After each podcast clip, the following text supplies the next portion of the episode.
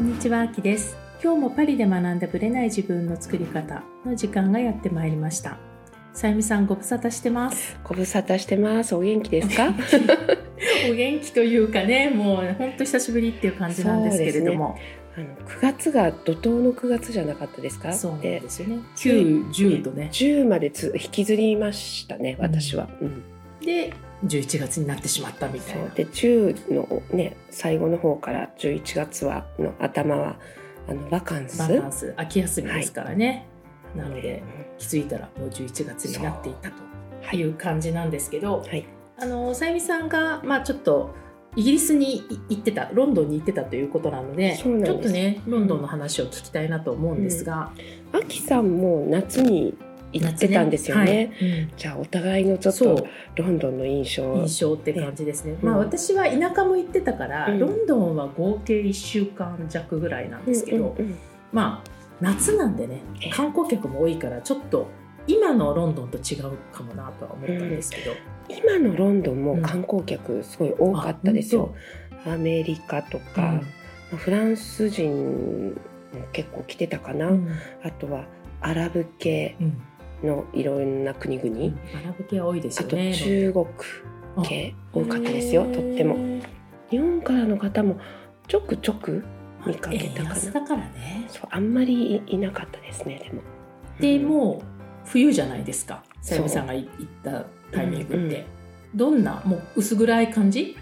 もうね夕方5時半ぐらいには暗くなり始めて、うん、もう6時とか結構暗かったかなでもうみんなコートって感じですか？そうですねコートの人もいたし、うん電車の中はちょっと暑かったりうん。するのでノースリーブとかね半袖の人も時々いましたけどもうでもやっぱりみんなコート着てますね。ですようんね。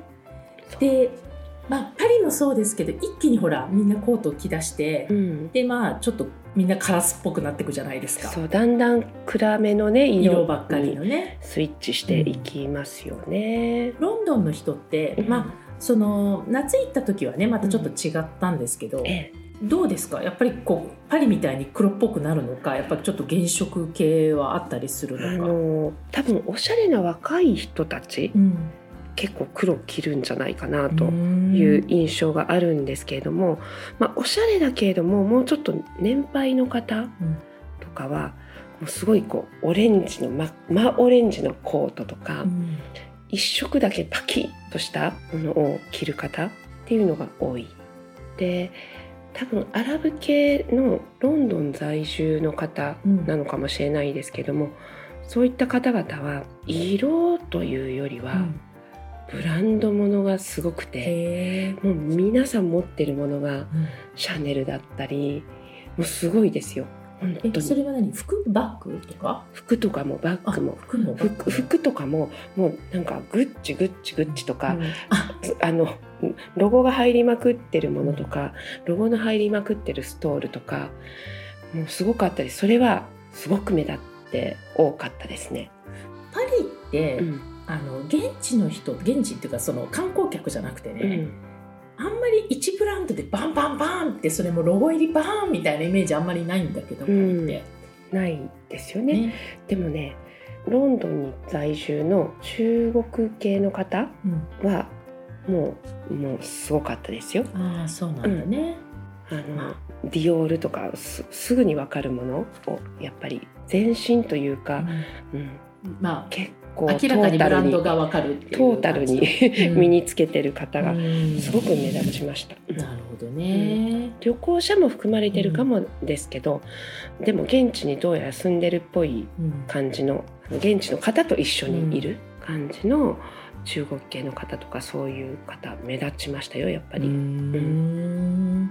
まあ薄着だから私の時もあんまり気づかなかったんですけどね、夏がね。だんだんこうねお洋服を重ねてきてうん秋冬になってくるとそういうのが目立つかもしれない。ねうんそうコート着るとまたちょっと違ってくるしね。でストールとかで、ね、ロゴが出てくる人もいますよね。ね巻物いました？結構。ま巻物はまだいなかったかなあんまり。なんかね、うんとにかくロンドンは巻物しないんですよ私のイメージはね。でもね一人やっぱりビクトリア・ベッカムみたいなかっこいい感じのはい。女性がいたんですけども、うん。その人も寒いだろうにあのコートが V なんですね。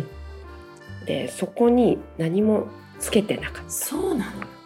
それなんで？まああのねこれは私がイギリスに住んでた時からそうだったんですた。よ、ん。あのマフラーとかストールっていうのを巻かないんですよコート着てんだけど V ネックで首バーンと開けて、うんうん、でも帽子とかかぶってるわけ。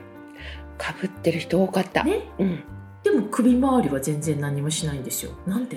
なんだろうっていつも思うんですよね。通気性を良くするのはそんなことないと。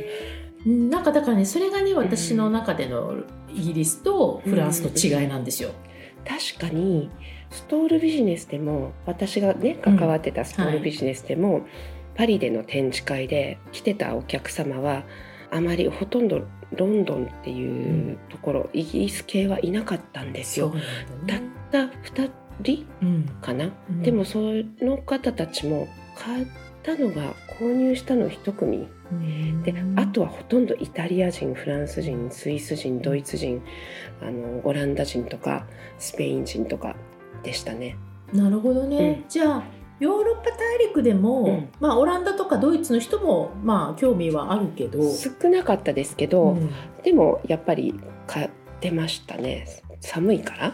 わかんないんですけどまあでも島国ですよ、ね寒いですよね。寒いはずなんですけどね、だからねまあ私夏行っただけだから、うんうん。夏はまあしない人も多いので、うん。でも私夏寒かったから、うんま、巻かないと絶対ダメだったんですけど。首元ねあの巻くだけでも全然こう寒さ感じないんですよね。三首だっけ？わかった。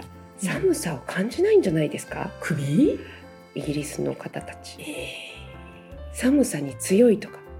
いや強いのはあると思いますよ。だってあのダウンジャケットのなんか T シャツとかねそういうの結構多いんで、体温は絶対高いとは思うけど、ん首周りってねちょっとするだけで熱あったかくなるんでね。私の中では。だから私の中での七不思議なんですよ。やっぱり巻物をしないですね。ロンドニアンっていう感じで、うんあとはなんか確かに見なかったかも、うん。そう言われれば。ね、うん。そう。私はまあする方だからね余計気になったんですけど。柄どうでした？柄。柄もね多私分。結構夏柄多かったんですけど。冬は私が見かけたのはチェック。あー、まあこれがねでも流行りっていうのもあるかもしれないチェックありまししたね。流。行ってるチうェック、ん、あとはね私の見たところこうある層はやっぱりお花柄うんが大好き。はい、で徹底的にそれ花。うん、花。をこだわる好層がきな人は好きですよね、いるんじゃないかなと思いました。もうイギリスの伝統みたいな感じなんですかね？文化みたいな感じですかね？あのウィリアム・モリスに始まり、うん。えっと、ローラー・シュレーとか、うん。リバティとかね。ああいったところでやっぱりお花柄っていうのは、やっぱりほらね庭園とかねああいう感じがあるから。なんかフランスであんな花柄はそんな見ないんで、確かにね、うん、うん。やっぱりイギリスっぽいのかなっていう感じはしますよね。確かに、うん。うん。だってあの花柄とかのああいうワンピースとかをじゃあパリで着てたら多分パリの人じゃないなって思うかもしれないです、うん。私花柄のニットうん。のアンサンブルを持ってるんですけど、はい、着る機会がない。ロンロンドンで着なくちゃみたいな。一応でもね夏サマーニットなので、うん。あちょっと寒いかなみたいな感じ、なんですよ。ねで確かに言われると本当にあんまりパリでは花柄見なかったかな、ねあとねうん。ヒョウ柄うん。のワンピースを全身で着てるマダムとか、結構いましたね、うんヒョウ柄いますよね。ヒョウ柄って言ってもあのまああんまり下品に着る感じではないとは思うけれども、うん。この方たち私今写真見てるんですけど、うん。うすごかったのが一人がヒョウ柄一人がゼブラ だったんですよ。二人でそう。アニマル。すごかった、うん。まあ今年アニマルも来てるっていうふうに聞いたので、まああるんでしょうねきっとね。でその方たちが座ってる時はそんなに目立たなかったんですけど立つと全身？結構あの大柄なお二人だったのですごいインパクトそうなんだうんでした大柄でアニね。マルだとうねん。なるほどじゃあちょっとねまたイギリスはい、系のねファッションとまたパリは違うなっていうのを改めて感じたって感じですね。またねこの冬秋冬のパリのファッションもねこれからかね、うんあのレポートししたたいですいなと思ね。はい。それでは本編スタートです。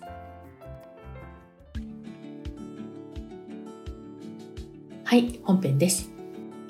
今日はですね、実はメールマガジンの方で書いていたことなんですけれども、あまりにも長くなってしまったので、こちらの方でお話をしたいなと思います。それはですね、金脈となる自分の才能を見つける方法っていうことなんですよ。でやっぱり、まあ、セッションとかでお話ししていると例えば何か新しいことをしたいとかね、まあ、それが仕事という形なのかビジネスという形なのか、まあ、本当に趣味っていう意味なのか、まあ、それは人によって違うと思うんですけども何か新しい挑戦をしたい。でその時に自分の才能を生かしたい。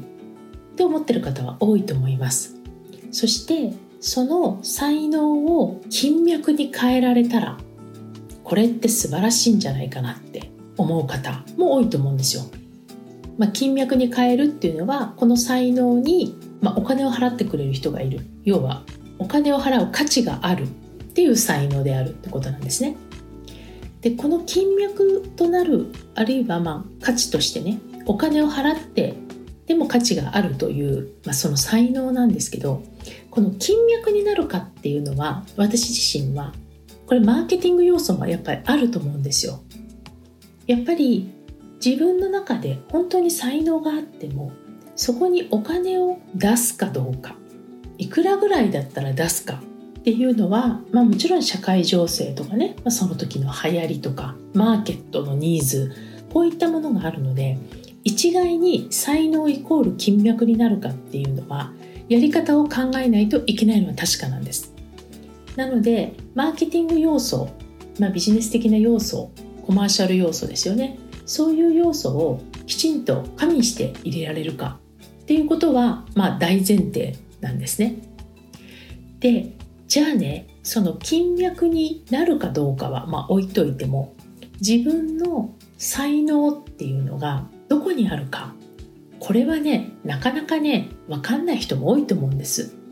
私自身も分からないこと多いです。でこれはねやっぱり自分では自分のことは分からないっていうね。まあしょうがないことなんですけどもだからこそこの才能っていうのは私は案外周りあるいは他人が教えてくれるものだと思っています。一番のポイントはこれ私もねよく課題でも出してるんですけども周りの人にとってはとてもすごいことだけれども自分にとっては当たり前。そういうところにその人の才能はあると思ってます。つまり自分では大したことないよねって思ってももちろんそのレベル感は上には上がいると思うんですけれどもでもその人のやってることを見てすごいねって思う人がいるわけでその人にとっては価値があるものなんですよ。たとえ本人が本人というのは自分自身が当たり前と思ってることだとしても。なのでそういう意味では他人のすごいねだけど自分では当たり前と思うものに関しては一種の才能だと私は思っていいと思ってます。ただポイントは他人がねそういうふうに言ってくれても自分では当たり前と思ってしまうので自分ではなかなか気づけないということになります。でこの他人が教えてくれるっていう意味で、まあ、直接的にね私の才能って何だと思う？って、まあ、聞きまくって答えてくれる人もいると思うんですけど、まあ、なかなかね分かんない場合もあると思うんですよね。まあ、なのでサインをしっかりつかむっていうことは大事だと思います。でここでね自分のこの才能が分かるっていう時に私は2つのポイントがあると思ってるんですよ。でその話をしたいと思います。でまずねこの自分の才能が分かるという、まあ、周りの声とかによってなんですけどこれってね自分の方向性生かしたい方向性、まあ、要は私がよく言うゴールなんですけど要は叶えたいことやっていきたいこと達成したいことっていう方向性がはっきりしていないとその一見ね才能の原石と言われてるものは才能として開花しない可能性があるってことなんですよ。つまりこの才能の原石を生かすかどうかはあなたのゴールがはっきりしてるかどうかってことなんですね。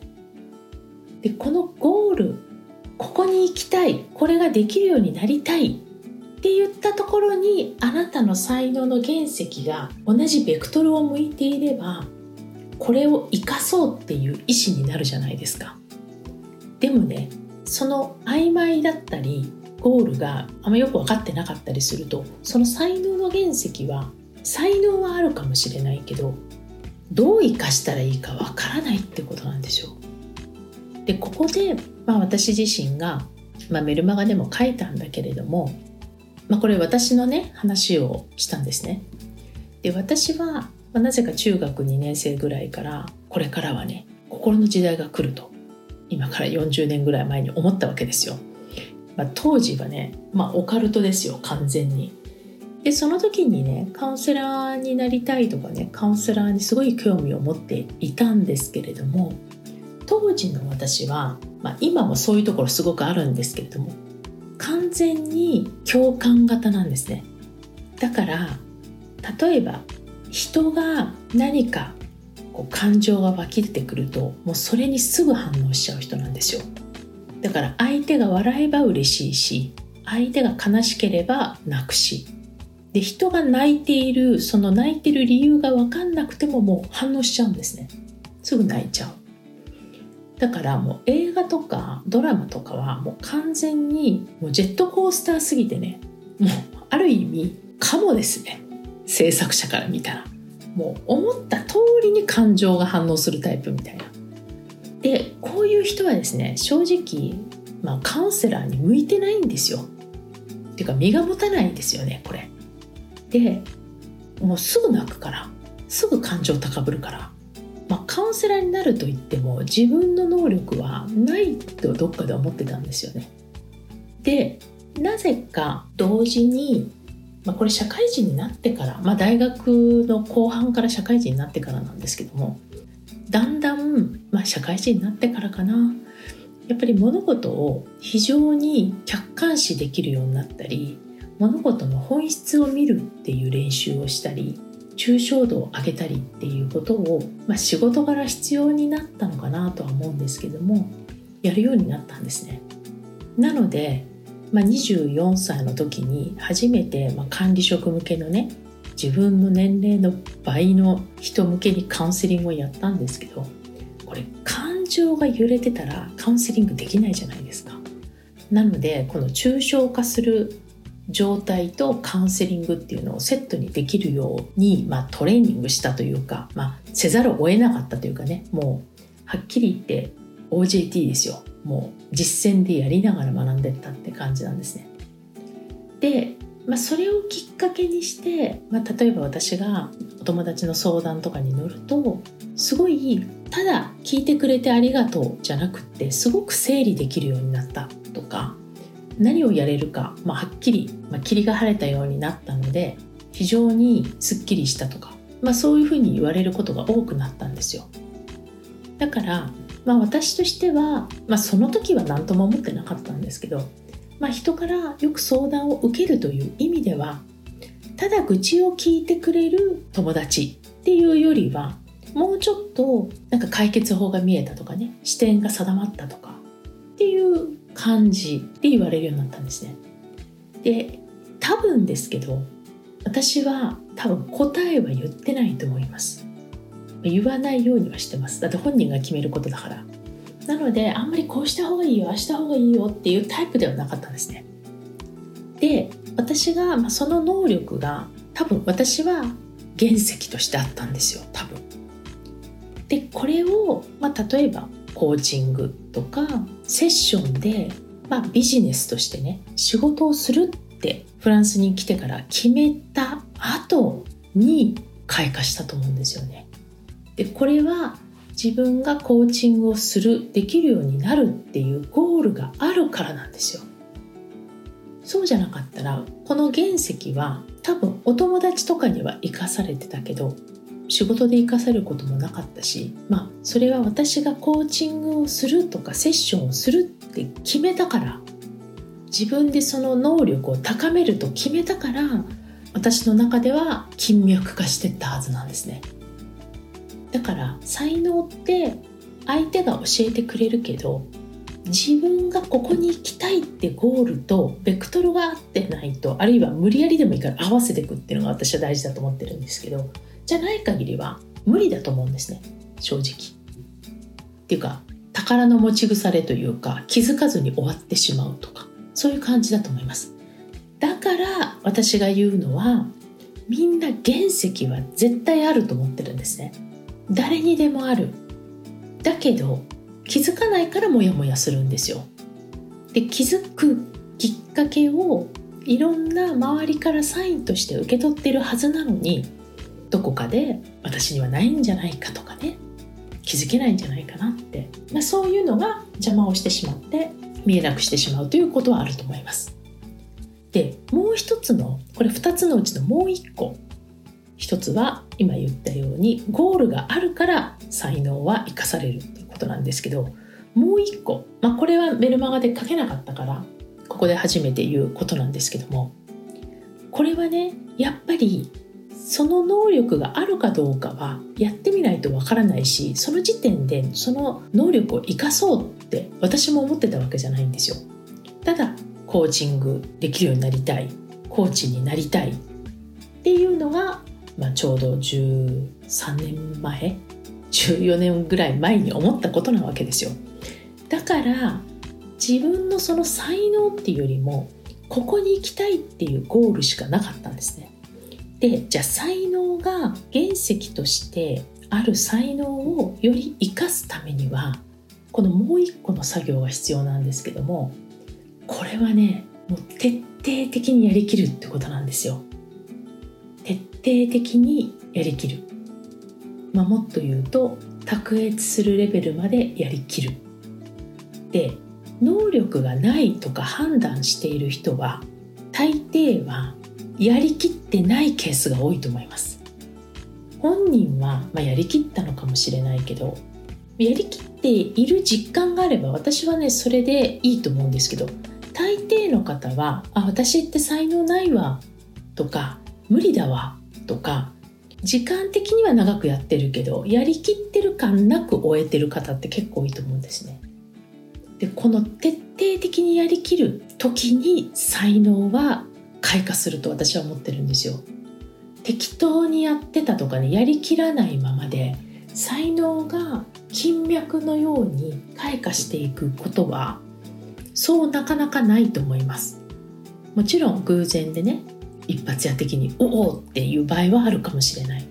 でもそれって自分の中で金脈になったっていう実感なかなかまだ持てないと思うんですよ。で持つためにはやっぱりある程度の量とある程度のクオリティは絶対必要だと思うんですね。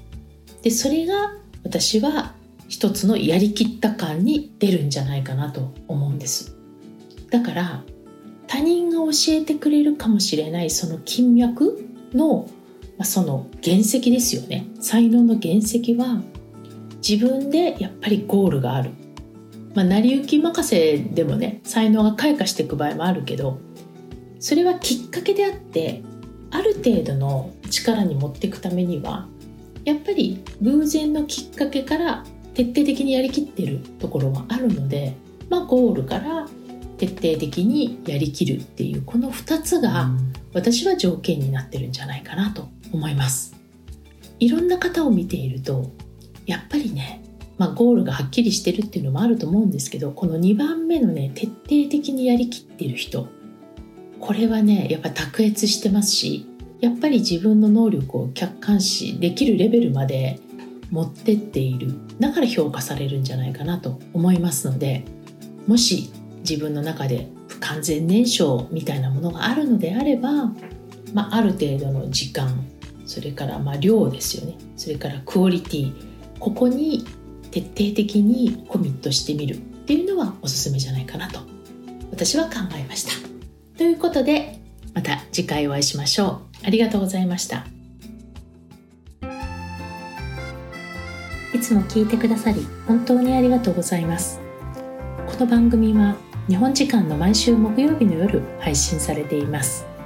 より有益なあるいは願望実現に関するマインドに関する情報に関しましては LINE やメールマガジン、まあ、その他の SNS で発信しています。概要欄のノート術の教科書のプレゼントこちらを登録していただくとメールマガジンそして LINE の方にお知らせが届きます。こちらの方からぜひご登録の方よろしくお願いいたします。